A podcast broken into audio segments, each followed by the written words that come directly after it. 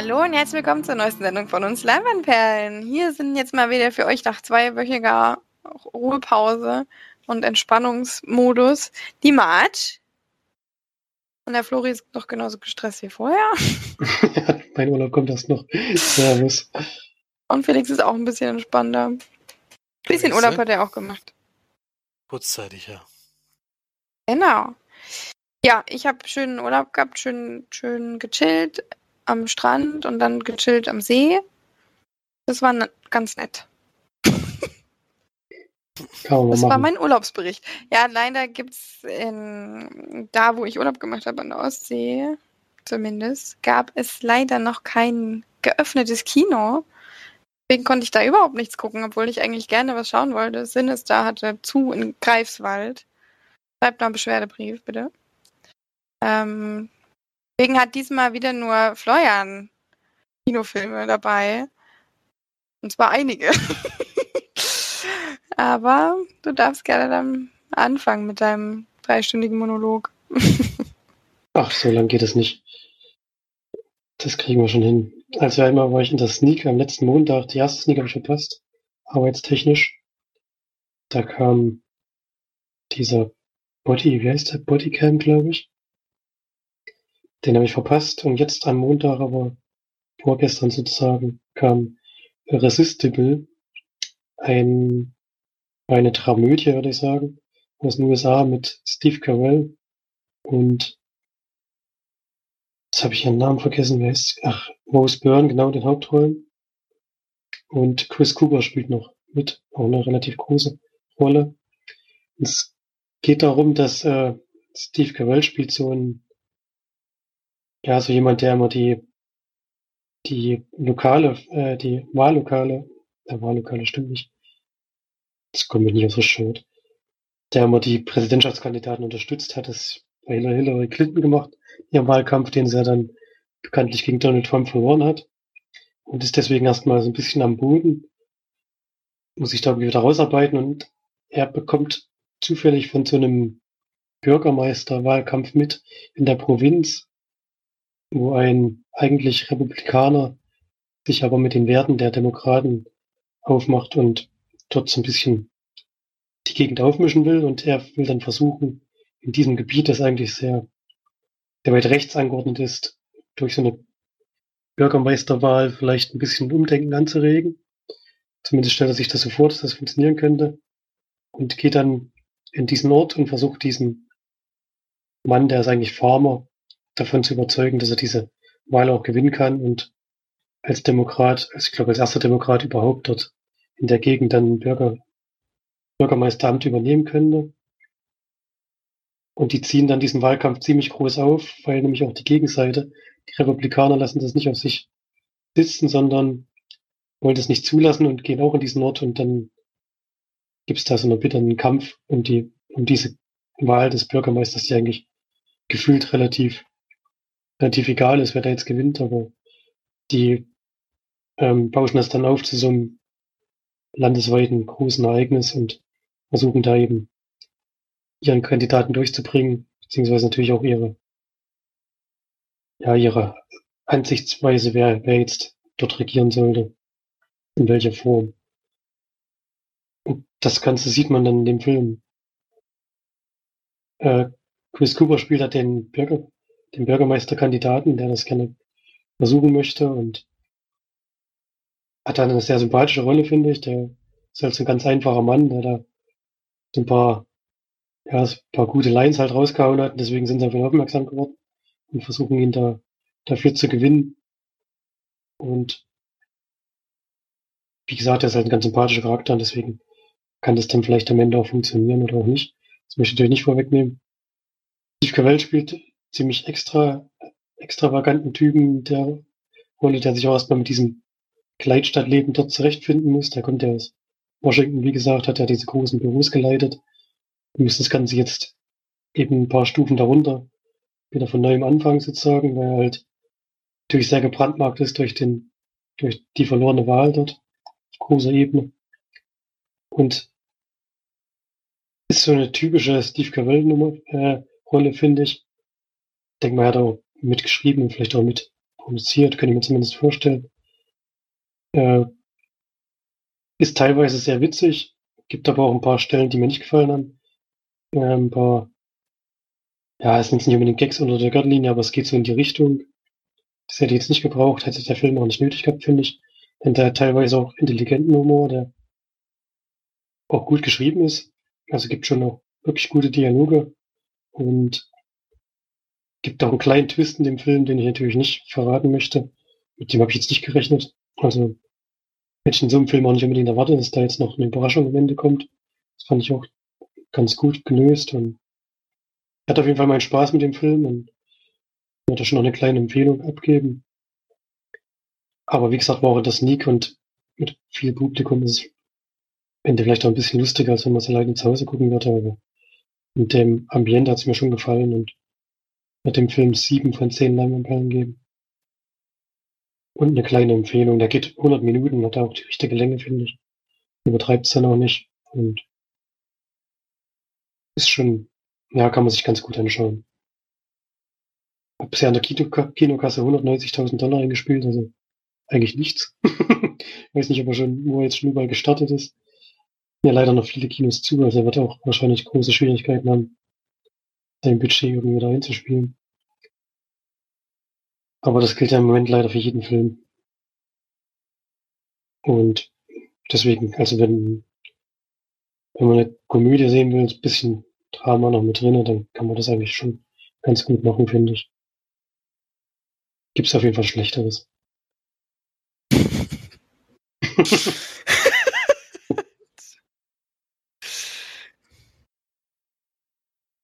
Ja, okay. Wie hieß er jetzt? Irresistible heißt er, unwiderstehlich.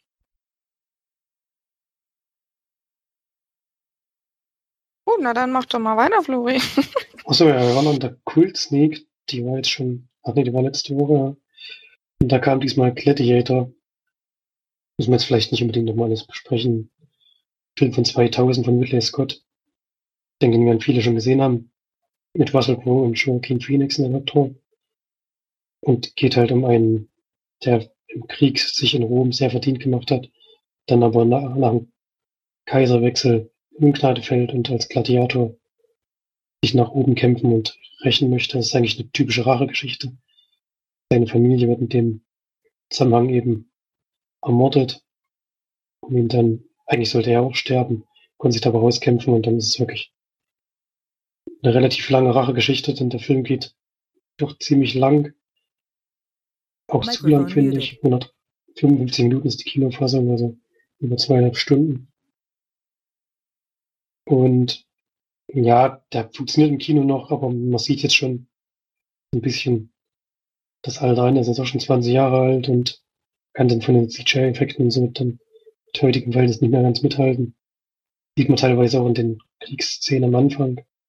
Fällt dann schon auf und fand es nicht schlimm, die nochmal zu gucken, aber ist gar nicht so lange her, dass ich ihn nochmal gesehen hatte, deswegen hätte ich mir einen anderen Film gewünscht, aber fand es jetzt nicht schlimm, den mir nochmal anzuschauen. Also er funktioniert schon noch, aber man merkt schon die Länge deutlich teilweise. Ja, ach so, eine Wertung muss ich noch geben, dem wird ich jetzt 6 von 10 Leinwandperlen geben. Also mir habe ich den bestimmt als besser empfunden, aber jetzt ist er noch gerade so über dem Durchschnitt, finde ich. Oh, das ging ja fix. Ja, die alten Filme äh, kennen die, die meisten schon, da müssen wir jetzt nicht noch die Story noch groß zusammenfassen, glaube ich. Aber Joaquin Phoenix ist schon hübsch, ne? Schon Den Film ist, ist noch richtig jung, weil. dem Film ist aber jetzt nicht unbedingt hübsch. Ich glaube, da wird wirklich Jo- Joaquin. Joaquin! Ja. Gar nicht so lange her, dass ich den auch nochmal gesehen habe. Ja, und einmal war ich noch so im Kino, kann ich eigentlich auch relativ kurz fassen. Marie Curie haben wir uns angeschaut, mit Rosamund Pike in der Hauptrolle. Und geht wie gesagt um Marie Curie, wie sie die Radioaktivität entdeckt und damit herumexperimentiert. Leider natürlich ohne, ohne Vorwissen, was in, großen, in größeren Teilen ihrer Familie auch äh, Konsequenzen hat. Dann kann man sich vorstellen, dass irgendwann dann natürlich Krebs ausbricht in der ganzen Familie eigentlich, kann man das sagen. Und sie hat da eben mit ihrem Mann geforscht, der auch relativ früh dann verstorben ist. Ich hoffe, ich spoilere jetzt nichts. ich weiß nicht, ob das allgemein bekannt ist. Und diese, diese Beziehung wird relativ nah beleuchtet. Von diesen Experimenten und so sieht man eigentlich gar nicht so viel im Film, sondern teilweise auch viel davon, wie sie eben Probleme hatte als Frau damals, sich durchzusetzen, obwohl sie so die, die führende Hand bei diesen ganzen Versuchen war und auch bei den Entdeckungen. Und ihr Mann hat ihr sozusagen geholfen, weil sie an der, an der Uni irgendwann keine Gelder mehr bekommen hat und auch kein, kein Labor. Und er hat ihr da ausgeholfen und war dadurch natürlich dann an vielen Sachen mit beteiligt. Und das nimmt schon einen großen Teil ein des Films, wie sie da eben da gegen Windmühlen ankämpfen muss, auch um da Aufmerksamkeit und ja, Anerkennung zu erlangen. Und das wird eben so dargestellt, sie ist ein relativ unsympathischer Charakter, was für mich Problem war bei dem Film. Ähm, weil sie eben äh, die Probleme so angeht, dass sie nicht äh, lösungsorientiert handelt, sondern sie ist immer ja immer sehr kontra gegen alles und sehr ja, sie geht halt keine Kompromisse ein und das fand ich ein bisschen schwierig. Ich weiß jetzt nicht, ob das in der Geschichte war, das dann wahrscheinlich auch so. Aber deswegen kann man halt schwer mit ihr connecten oder so und kann sehr, ich hatte jetzt auch nicht kein richtiges Mitleid oder so. Kann sein, dass das damals als Frau so machen musstest, um überhaupt irgendwie was zu erreichen, aber ich glaube, ohne Hilfe von ihrem Mann hätte, hätte sie gar nicht erreicht mit der Art und Weise, wie sie da rangegangen ist. Und deswegen fand ich das ein bisschen befremdlich, wie das, wie es gemacht hat. Ist halt null, also sie, ähm, ist wirklich null kompromissbereit, also in keinster Weise eigentlich ihr ganzes Leben lang und das fand ich noch ein bisschen anstrengend. ähm, ja, eigentlich auch jedem gegenüber. Also sie ist auch wirklich immer sehr, sehr herr herrisch und ja, kein sehr sympathischer Charakter, zumindest kam, kam mir Film nicht so rüber. Und das war für mich auch ein Problem, denn das dadurch war mir die Figur jetzt ein bisschen egal, teilweise. Weil es halt schon schwierig war, mit ihr irgendwie oder irgendwie Sympathie für sie aufzubauen. Deswegen bekommt der Film auch nur 5 von 10 Leinwandperlen. Es war halt, war schon eine Biografie, aber es ging halt sehr viel um die Beziehung zu ihrem Mann und wie sie sich kennengelernt haben und so. Und das war jetzt nicht unbedingt das, was mich da interessiert hätte, sondern eher die Arbeit, die sie gemacht hat. Das kam mir ein bisschen zu kurz im Film. Deswegen eher eine niedrige Wertung da.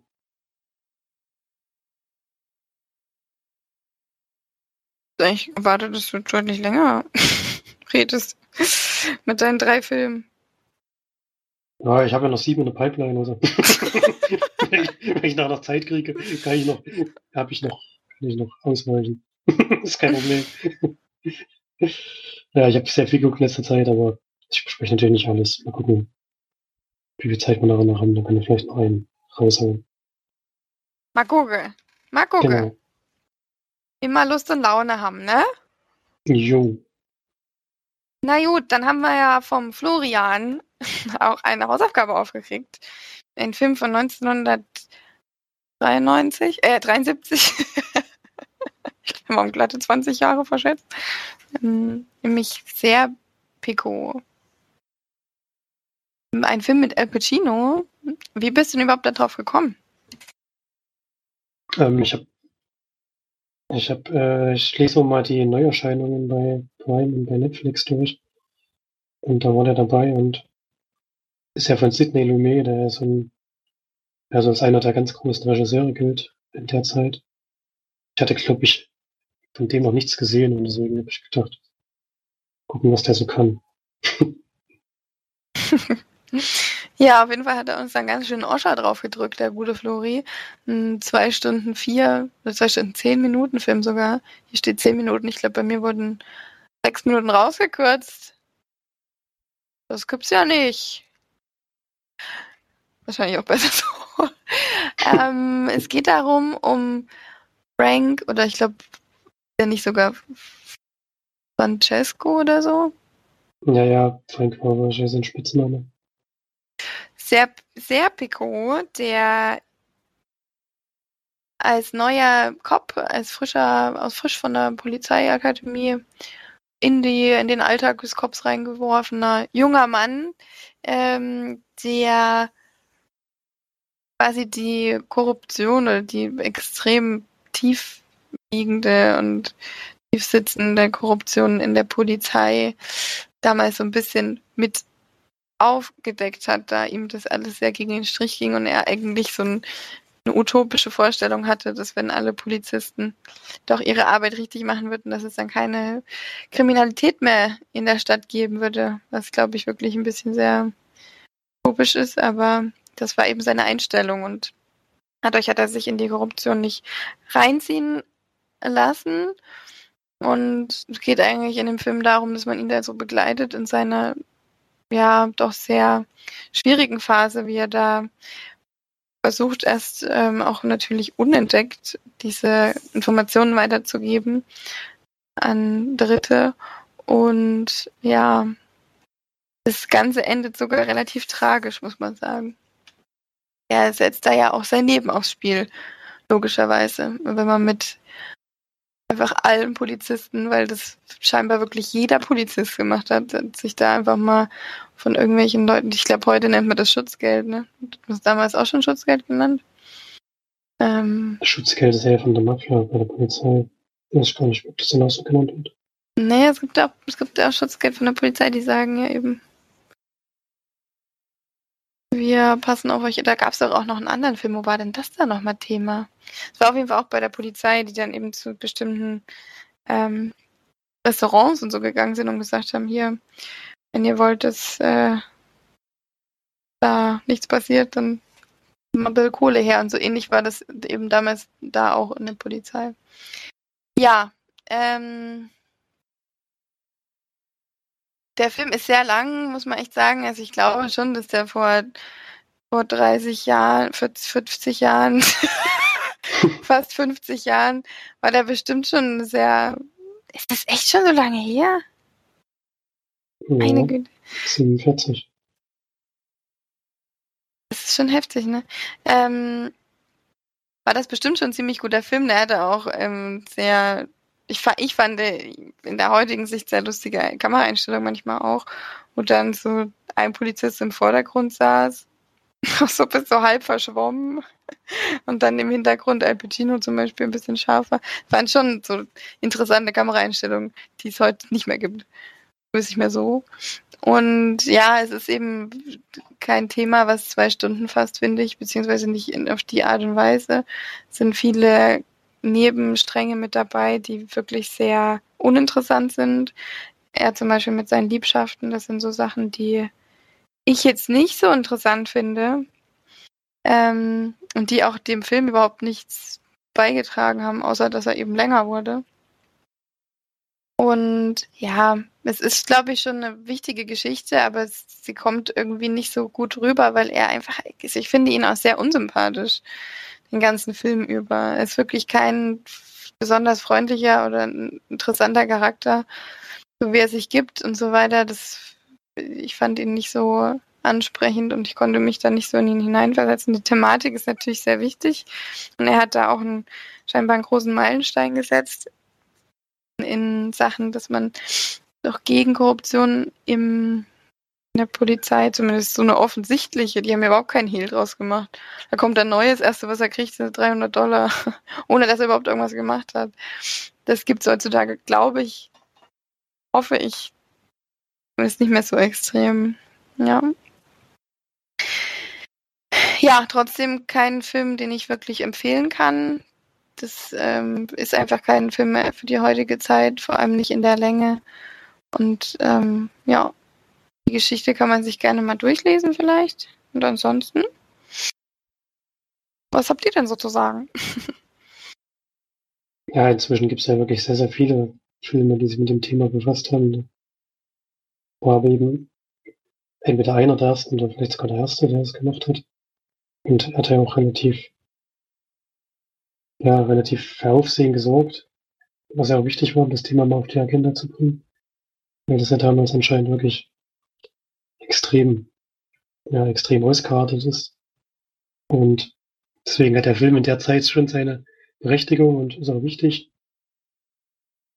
Dadurch, dass man es halt alles schon sehr oft und teilweise wirklich auch besser und spannender gesehen hat, kann er das halt nicht mehr so richtig vom Hocker reißen oder so. Deswegen ist der Film jetzt so ein bisschen aus der Zeit gefallen und zieht sich ja dann eben doch durch, dadurch, dass er eben wirklich nur dieses Thema eigentlich hat und das dadurch erzählt wird, dass eben auf die Polizeistation gewechselt wird und der äh, Charakter dann dachte, dass er, dass es dort besser ist und merkt dann eben, dass es eigentlich gar keine Station gibt, wo es anders ist als das, was er da erlebt hat. Und dadurch wiederholen sich halt viele Dinge relativ häufig im Film. Was, ja, was so ein bisschen für halt das Tempo kaputt macht. Passieren halt relativ oft die gleichen Sachen und das ähm, macht es ein bisschen eintönig, sag ich mal. Also ist auf jeden Fall ein sehr langwieriger Film, den muss man halt irgendwie durchhalten. Die Geschichte an sich ist ja schon interessant, auch wenn es sehr sprunghaft ist die ganze Zeit, dadurch, dass eben öfter die Orte gewechselt werden. Und er wird halt auch viel versucht, vieles läuft fehl, dann wird's wieder versucht und wieder versucht. Das ist etwas mühselig, das dann mitzuerleben. Äh, es sind noch ein paar schwierige Entscheidungen zwischendurch, wo er dann eben zum Bürgermeister geht und sagt, hier, und dann, nee, das Thema kann ich jetzt nicht behandeln, es ist Sommer. Äh, ja, es, dann hätte man sich antworten, da fragt man sich dann echt, wie soll das denn überhaupt funktionieren? Dass du dann mit sowas überhaupt Erfolg hast, das muss damals wirklich eine einzige Katastrophe gewesen sein. Und ja, dadurch, dass man jetzt natürlich wirklich wahnsinnig viele Filme schon gesehen hat, die, die ähnlich sind und die das auch spektakulär oder jedenfalls kürzer und ja, nachvollziehbarer vielleicht machen, äh, habe ich mich sehr schwer getan mit dem Film. Ja, was gibt hier so für Wertungen? Schwierig. Ich gebe 5 von 10. Also ich habe auch noch gar nicht erwähnt, ich bin währenddessen übrigens auch eingeschlafen. Aber nur ein Viertelstündchen. Ich habe auch gekämpft, muss ich zugeben. Gibst du trotzdem 5 von 10? Ja, ich war auch bei 3 tatsächlich. Also ich glaube, da bleibe ich auch. Es war nicht so toll. Heute, heute nicht mehr so, damals war das bestimmt. Weil der hat auch wahnsinnig viele Nominierungen gehabt und auch bester Hauptdarsteller geworden, Al Pacino bei den Golden Globes. War auch bei den Oscars nominiert als bester Hauptdarsteller, also das Platz 40 der größten Helden des US-amerikanischen Filmgeschäfts.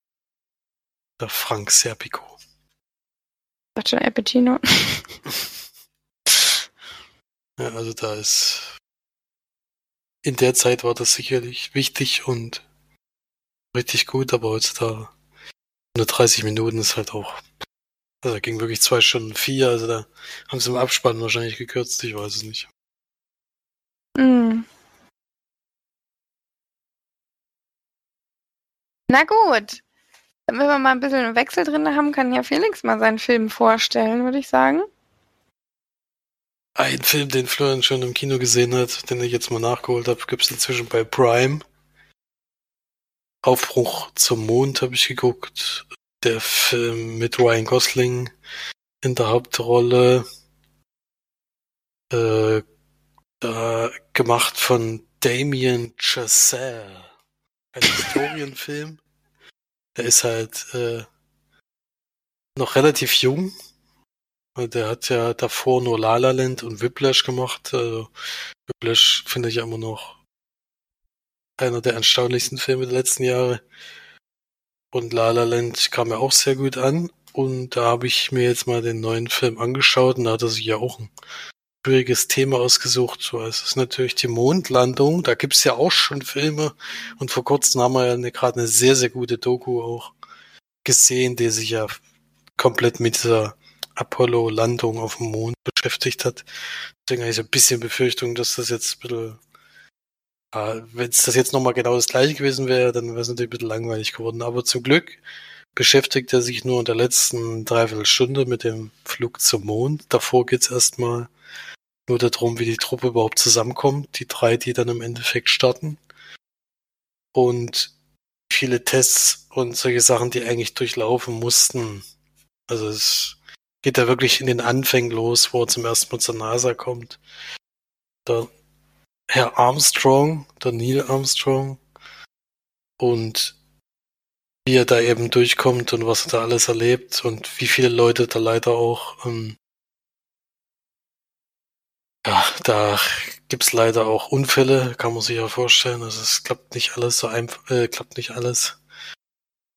Und wie es dann eben dazu kam, dass er als Kapitän sozusagen oder als ja, Captain da hochfliegt, da gab's noch einige Hürden zu überwinden davor. Er ist auch an sich ein schwieriger Mensch. Ich weiß nicht, wie nah sich das an der wahren Geschichte hält. Also wenn es so war, dann war er wirklich ein sehr schwieriger Mensch. Also es hat er Ehefrau plus zwei Söhne, aber die sind ihm eigentlich nicht besonders wichtig gewesen in dem Film.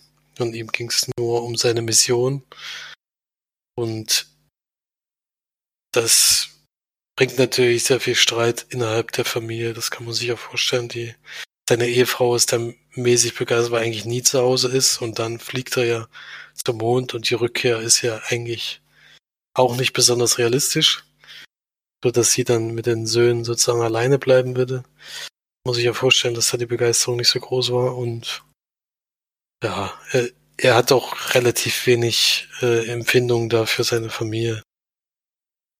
Der ist da auf seiner Mission und da ist er auch, äh, da bringt ihn auch nichts davon ab, also da ist eigentlich egal, was zu Hause ist.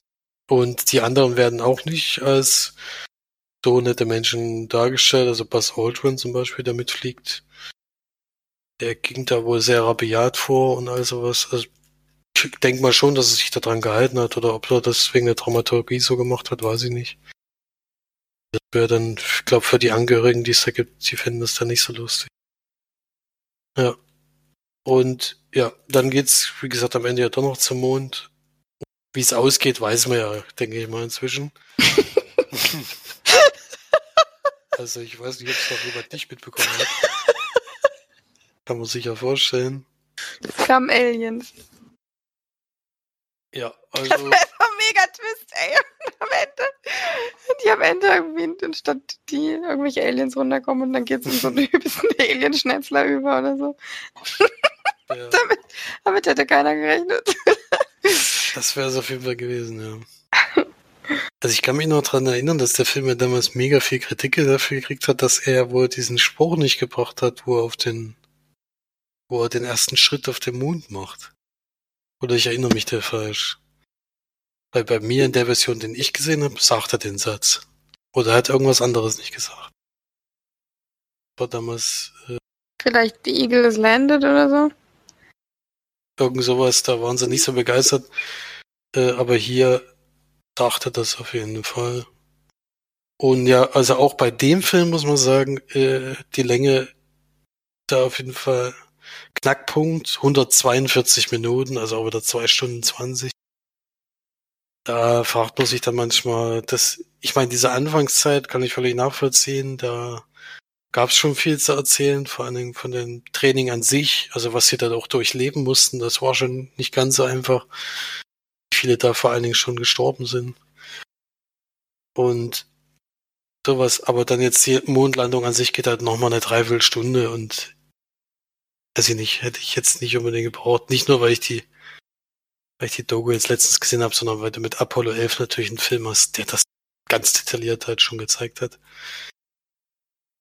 Aber jetzt, wer noch gar nichts von solchen Sachen gesehen hat, für den ist ja schon auf jeden Fall gut geeignet. Also da wird eigentlich alles gezeigt, äh, vom, von den Anfängen bis zum, bis zur Landung im Endeffekt wird alles gezeigt. ist schon interessant auf jeden Fall.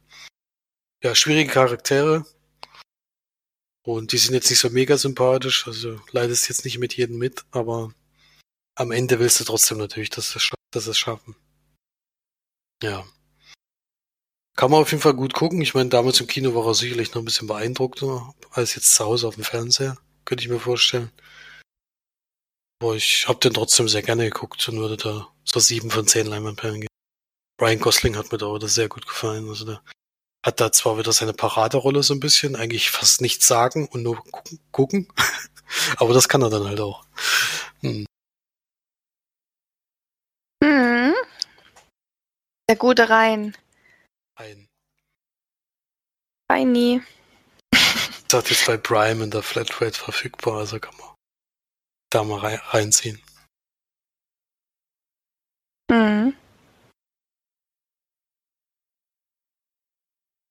Okay, ich glaube, wir sind durch mit den Filmen, oder? Oder Flori, willst du jetzt noch reinkrätschen? Ähm, ich Oder bist du schon noch, wieder abgeschaltet? nein, nein. Einen kann ich noch ganz kurz machen. Bei Netflix gibt es den In the Shadow of the Moon, habe ich gesehen. Das ist eigentlich ein Krimi, aber mit Science-Fiction-Anteil. Und geht drum, dass ein junger Polizist, ich ich glaube 88, wenn es 88 spielt der Film am Anfang, ähm, einer Mordserie auf die Spur kommt, da äh, sterben immer Menschen relativ schnell an irgendeiner Injektion, die dort vonstatten geht und an mehreren Teilen der Stadt äh, passieren diese Morde. Der kommt einer jungen Dame auf die Spur, die, die er auch ähm, aufhalten kann und die bei dieser Festnahme äh, aber zu Tode kommt durch, durch einen Unfall, kann man sagen. Und dann springt der Film neun Jahre weiter und diese Mordserie wiederholt sich irgendwie, also es sind die gleichen Anzeichen und er ermittelt auch wieder und versucht herauszufinden, was da passiert. Und an dem Punkt muss ich schon aufhören mit der Zusammenfassung, denn dann kommt schon der Spoiler-Teil, denn das ist dann der Science-Fiction-Anteil des, des Films, den ich auch noch gar nicht vorwegnehmen möchte. Und der Film spielt, ähm, streckt sich über glaub, fast 30 Jahre, also äh, ist immer die gleiche Hauptfigur, die dort ermittelt und immer in verschiedenen Jahrzehnten passiert irgendwas und er versucht herauszufinden, was und wie und wie das alles zusammenhängt. Und ähm, ja, ist wie gesagt ein Krimi, aber die Ermittlungsarbeit äh, nimmt er jetzt nicht den Hauptteil der Handlung ein, sondern der, irgendwann wird es dann ein bisschen überlagert von dem Science-Fiction-Teil. da passiert dann noch einiges und da möchte ich ja, wie gesagt, nicht spoilern und wird schon eine kleine Empfehlung für den Film geben. Also mich überrascht und ähm, ist auch in sich einigermaßen logisch für das, was er erzählt. Man kann jetzt nicht alles äh, nachvollziehen, was da, äh, wie das abläuft, aber zumindest habe ich jetzt keine ganz großen in der Geschichte gefunden. Deswegen kann man da ruhig mal einen Blick riskieren und der ist, wie gesagt, bei Netflix, ist glaube ich auch von Netflix produziert, wenn ich es noch richtig weiß. Und ist da in der Reihe einer von den besseren Filmen, fand ich. Also da habe ich Netflix Eigenproduktion schon deutlich schlechteres gesehen. Wenn man Krimi schauen möchte, der ein bisschen auch noch übernatürliche Sachen mit drin hat, dann kann man das eigentlich ganz gut machen. Und gibt dem 7 von 10 Leinwandperlen. In the Shadow of the Moon. Äh, spielt auch eine Bewandtnis, der Titel. Nice. Na gut, dann wollen wir mal das Thema Filme hinter uns lassen, würde ich sagen, für heute zumindest. Und gehen mal über zu den Serien, die wir geschaut haben. Denn ich habe zumindest im Urlaub es geschafft, obwohl ich sehr, sehr wenig geguckt habe, eine Serie zu schauen, über die wir mal kurz gesprochen hatten. Weil sie genauso heißt wie ein Film, nämlich Die Zwölf Geschworenen auf Netflix gibt es scheinbar schon seit November. Aber ich dachte, das wäre eigentlich jetzt erst relativ neu auf Netflix gewesen, aber kann ich mich auch irren. Ähm, ich dachte, die Sache spielt in Belgien, aber dadurch, dass es, ach doch, Produktionsland Belgien, aber komischerweise sprechen sie scheinbar Niederländisch. Kann mir das jemand erklären? In Teilen von Belgien wird ja Niederländisch gesprochen. Dann spielen es wahrscheinlich in so einem Teil. Niederländisch und dann auch Französisch? Nee. Französisch, Flämisch. Ich glaube, Flämisch ist irgendwie ein Dialekt von von Niederländisch, aber da kann ich mich so wirklich in die Messe setzen. Hm. Ja gut, okay, weiß ich Bescheid. Ich bin wieder mal ungebildet, aber macht ja nichts. Originaltitel ist auf jeden Fall The Twelve. Finde ich schön. Wenn man auch mal so ein bisschen, ich habe einmal ein bisschen auf Originalton umgeschaltet.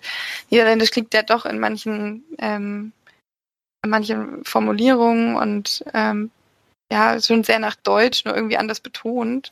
Deswegen so ein bisschen kann man das sogar auch auf Original gucken, wer das möchte. Ich habe allerdings dann wieder umgeschaltet auf die Synchro, weil die nämlich auch gut ist in der Serie, muss man wirklich sagen. Die deutsche Synchro. Und in, dem, in der Serie geht es wirklich um, überhaupt gar nicht um das, um was es in dem Film geht. Ähm, mit Henry Fonda. Nämlich hier geht es darum, dass wir eine Angeklagte haben, die angeklagt wird für ein Ver Verbrechen, was schon 20 Jahre zurückliegt, nämlich ihre beste Freundin umgebracht zu haben und quasi ihrer Tochter eine Verletzung zugefügt hat, also angeblich ihrer Tochter eine Verletzung zugefügt gehabt zu haben, ähm, die dann zum Tod des Kindes geführt hat. Und ja, vielmehr geht es auch darum, dass es eben vor einem geschworenen Gericht passiert. Das gibt es nämlich tatsächlich noch in Belgien. Wenn das nämlich, also ich glaube, wenn es so eine, so eine große Aufmerksamkeit äh, erzielt und wenn es so eine relativ unschlüssige Entscheidung vorher gef gef gefällt wurde, kommt dann das Geschworenengericht zum Einsatz und wir lernen eben nicht ganz zwölf, aber mehrere Charaktere der zwölf Geschworenen etwas, ja, etwas besser kennen, etwas intensiver. Es werden die Hintergrundgeschichten von den Personen erzählt. In eigentlich in jeder Folge eine, eine Geschichte sozusagen von einem, von einer Person, die im, im geschworenen Gericht sitzt. Die Serie hat zehn Folgen und hat ein geschlossenes Ende. Also die Serie ist dann auf jeden Fall abgeschlossen. Vielleicht machen sie noch mal so was Ähnliches, weil das kann man ja schon noch mal so ähnlich machen. Und ja, es sind viele Charaktere dabei, die viel auch äh, selber dunkle Hintergründe haben und die auch wirklich interessant sind. Manche mehr als andere, aber das ist ja fast immer so. Und zieht sich über zehn Folgen, die wirklich jede, finde ich zumindest, sehr interessant sind. Die gehen immer so zwischen 45 und 55 Minuten, die Folgen, und sind sehr kurzweilig. Und ich finde es wirklich eine sehr interessante Serie und würde die euch auch empfehlen. Es gibt Charaktere, die nicht ganz so interessant sind, aber es gibt eben auch ähm, Charaktere, die man eben gerne verfolgt und auch über die Serie sehen möchte, wie die sich entwickeln. Und ja, das ist eben nicht nur, das ist natürlich das Hauptthema, ist natürlich die, die ähm, Verhandlungen und was ähm, da alles noch mit für Zeugenaussagen und wer was sagt und wer was nicht sagt und so weiter. Mm, und dann geht es aber eben auch immer um diese, die Personen, die einzelnen Personen, nicht nur die von dem geschworenen Gericht von den zwölf, sondern auch um die Betroffenen im Gerichtssaal, ja. Und man weiß bis zum Schluss, ganz bis zum Ende, weiß man nicht, war sie es nun oder war sie es nicht. Und das fand ich sehr gut gemacht. Ja, kann man, könnt ihr euch angucken, wenn ihr wieder ein bisschen Zeit habt. war ja ein bisschen voreingenommen, muss ich sagen. Das muss ich mal ein bisschen mal einstellen wieder. Ich darf nicht so viel so oft so voreingenommen sein. Aber ich dachte, was, warum machen die denn jetzt eine, eine Serie über einen Film, der fantastisch ist und den wir nicht als Serie brauchen, vor allem über zehn Episoden. Aber geht ja auch mal was ganz anderes. Aber es ist schon irritierend, dass es genau dieselbe, denselben Titel hat. Kann man schon sagen. Stimmt, ja. Hätte ich jetzt auch gedacht, dass es dann jetzt die längere Version ist, aber das wäre dann wirklich doof gewesen wahrscheinlich. Mhm. zehn Folgen kann ich mir dann doch nicht vorstellen. so gerne ich den Film mag. Interessanterweise ist, ähm, stehen hier bei, den, bei der Episodenliste stehen hier da, wie viele Menschen, viele Zuschauer in Belgien die Episoden geguckt haben. Und die letzte Folge hat am allermeisten, also haben scheinbar ganz viele einfach ganz viele Folgen übersprungen und dann nur die letzte geguckt. Das ist bitter. Die zweite Folge zum Beispiel hat nur 0,9 Millionen, die erste 1,19. Dann gibt es auch, also dann immer so um die 1 Million und die letzte hat 1,28 Millionen. Also da ist wahrscheinlich wirklich welche dann weiter geskippt. Obwohl ich wirklich jede Episode. Ach nee, die haben das nach der Erstausstrahlung gemacht. Ah, das ist das. Okay. Dann haben wir scheinbar welche nur die letzte Folge geguckt. das ist irgendwie interessant, wenn man das mal so sieht und das so aufgelistet wird. Das war meine, das war meine Serie, die ich hier geschaut habe. Und jetzt hat der Felix noch eine Serie. Aha. Die habe ich noch, ja. Ich habe noch eine Serie weitergeguckt. Da hatte ich ja ein Rezensionsexemplar bekommen damals von der ersten Staffel von Kolonien. Da habe ich mir jetzt mal die zweite anguckt. Von der habe ich nämlich ein Rezensionsexemplar bekommen. Und ist die Action-Serie mit Josh Holloway und Sarah Rain Kellys, die man beide kennt, also Josh Holloway vor allen Dingen, aus Lost, Sarah Rain Cully Kellys aus Prison Break oder The Walking Dead. Ja gut, ich spoilere es jetzt nicht. Ja, die zweite. Sie spielt keine zehn Staffeln mit. spielt nicht die zehn Staffeln mit. Es gibt ja, das kann man sagen. Ja, fast, fast keine. Ja, lief auf jeden Fall in den USA schon 2017. Allerdings ist laut Moviepilot auf jeden Fall Zeitreise möglich, weil es ist nämlich zum ersten Mal zwischen dem 12. Januar 2017 und dem 16. März 2016 gelaufen. Das heißt, zum 16. März 2016 gab die letzte Folge, aber am 12. Januar die erste. Also ist rück, rückwärts gelaufen anscheinend. Nee, das war, ist sicherlich ein Schreibfehler sind in dem Fall 13 Folgen. Im ersten Staffel waren es ja acht. Ich hoffe, ich sage jetzt nichts Falsches, vielleicht auch zehn, äh, die jeweils wieder mit 50 Minuten angesetzt sind. Und es schließt nicht direkt an die erste Staffel an. Das äh, fand ich überraschend, weil ich habe jetzt gedacht, ich steige direkt wieder ein, spielt ein bisschen später und es ist auch schon einiges passiert, hat sich einiges verändert in der Zeit.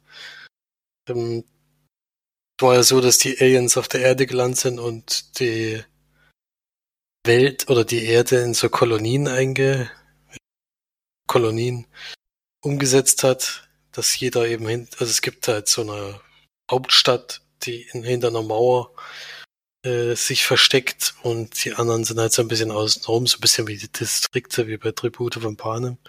Ist jetzt nicht so schlimm wie dort, aber es ist schon abgegrenzt und einen sind schon ein bisschen ärmer als, also die, die Hauptstadt in der Mitte sind schon die reichen Gruppen, die da, die dort wohnen, aber die Aliens an sich sind gar nicht, sind gar nicht in der Welt so richtig vertreten, sondern die bleiben eigentlich zurück die ganze Zeit.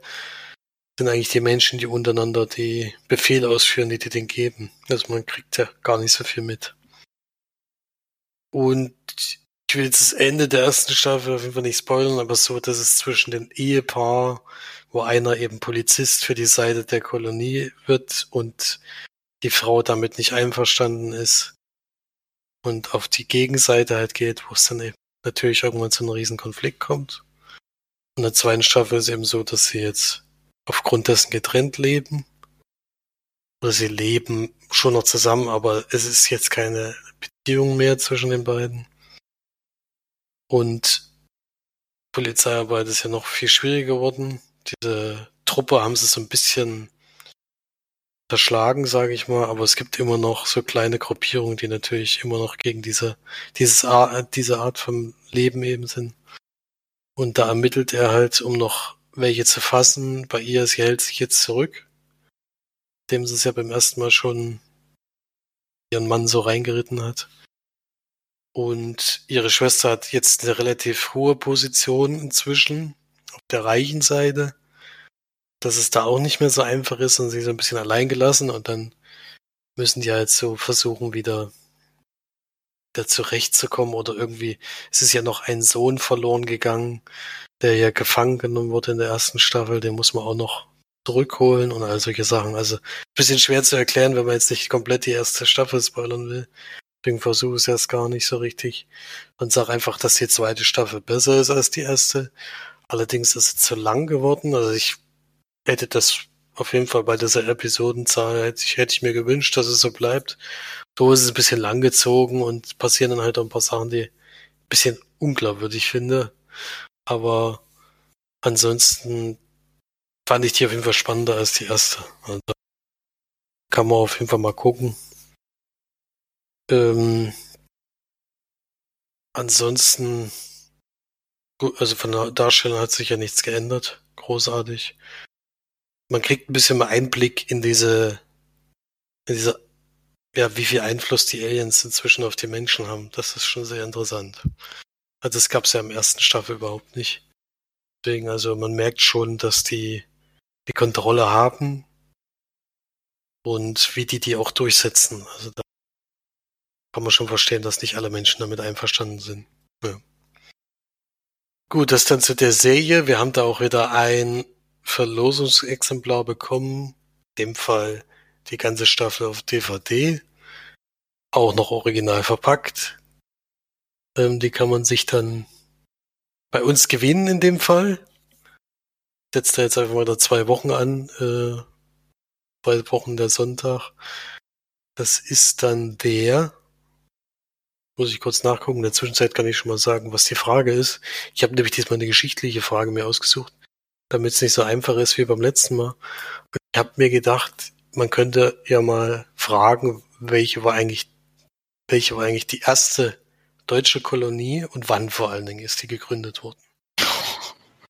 Und es wäre der 23. August, wäre der Tag, das dann ausläuft. Ja. Das könnt ihr einfach unter den Beitrag wieder als Kommentar schreiben. Wenn es natürlich schon jemand geschrieben hat, kann man natürlich abgucken ein bisschen, aber es ist nicht immer richtig. Das ist wie in der Schule. Es kann doch mal jemand was Falsches geschrieben haben. Ja, deswegen guckt lieber erst noch selber nochmal nach und dann, äh, dann äh, lohnt sich's auf jeden Fall. Ich denke, die, über die DVDs kann man, könnte man sich auf jeden Fall freuen. Vielleicht gewinnt ja auch der, der schon die erste Staffel gewonnen hat. Ja, das, der, für ihn wäre es natürlich noch besser. ja, schön. Ich habe noch eine ganz kurze äh, Doku-Serie, die ich kurz besprechen möchte. Nämlich Unsolved Mysteries heißt sie. Relativ ja, gut, die gehen ganz unterschiedlich lang, also immer zwischen 50 und eine geht, glaube ich, auch nur irgendwie 40 Minuten, 39 Minuten oder so. Ähm, hat sechs Folgen und geht eben in jeder Folge um ein bestimmtes unaufgeklärtes Ereignis, sage ich mal. Es ist nicht immer ein Verbrechen, ähm, um ein Verschwinden von einem Menschen, der nie wieder aufgetaucht ist, um ähm, es sind manche wirklich richtig krasse Themen dabei. Einer, der sich angeblich von einem Dach gestürzt hat, obwohl das mathematisch überhaupt nicht möglich ist, so weit zum Beispiel zu springen. Leute, die ähm, auf mysteriöse Art und Weise verschwunden sind oder eben tot aufgefunden wurden und so weiter. Und eine Folge geht um Aliens. Beziehungsweise um das UFO, die springt ein bisschen raus, muss man sagen. Ähm, fand die schwächste Folge, weil die angeblich am 1. September 1969 Leute von einem UFO entführt wurden und UFOs gesehen haben. Und das war ein bisschen schräg. Aber die anderen Folgen sind wirklich sehr gut, vor allem die letzte fand ich sehr, sehr gut.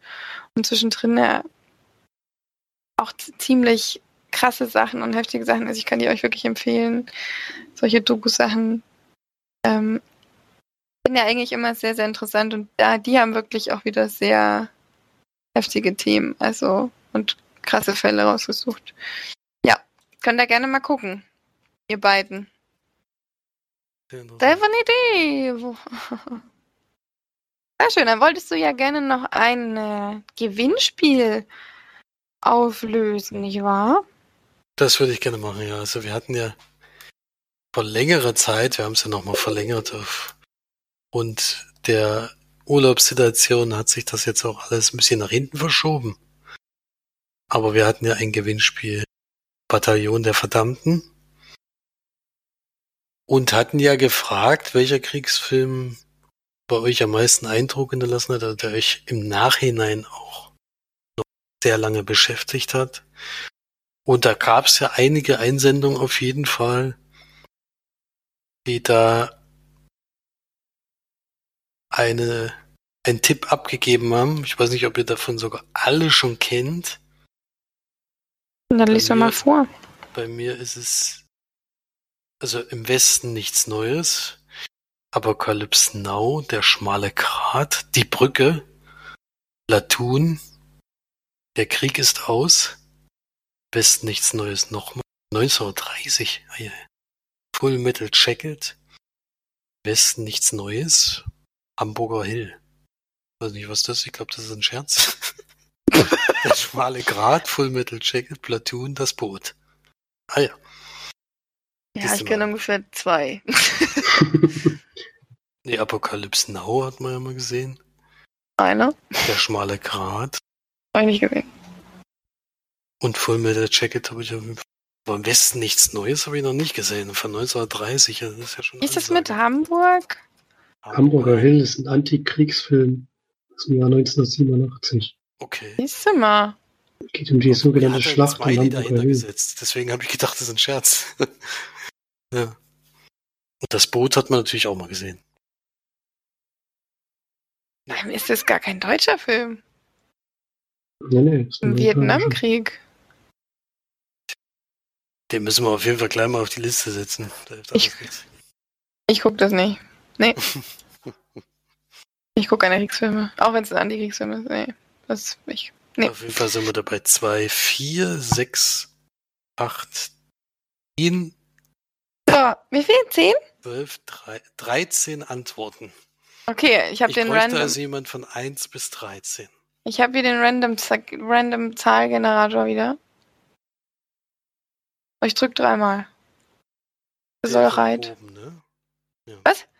1 bis 13 habe ich. Ah ne, es sind 14, steht hier, habe ich mir jetzt verzählt. Warte mal. Ne, sind 14, ja. Okay, ich drück dreimal wieder. Eins, zwei, drei. Die Nummer sechs.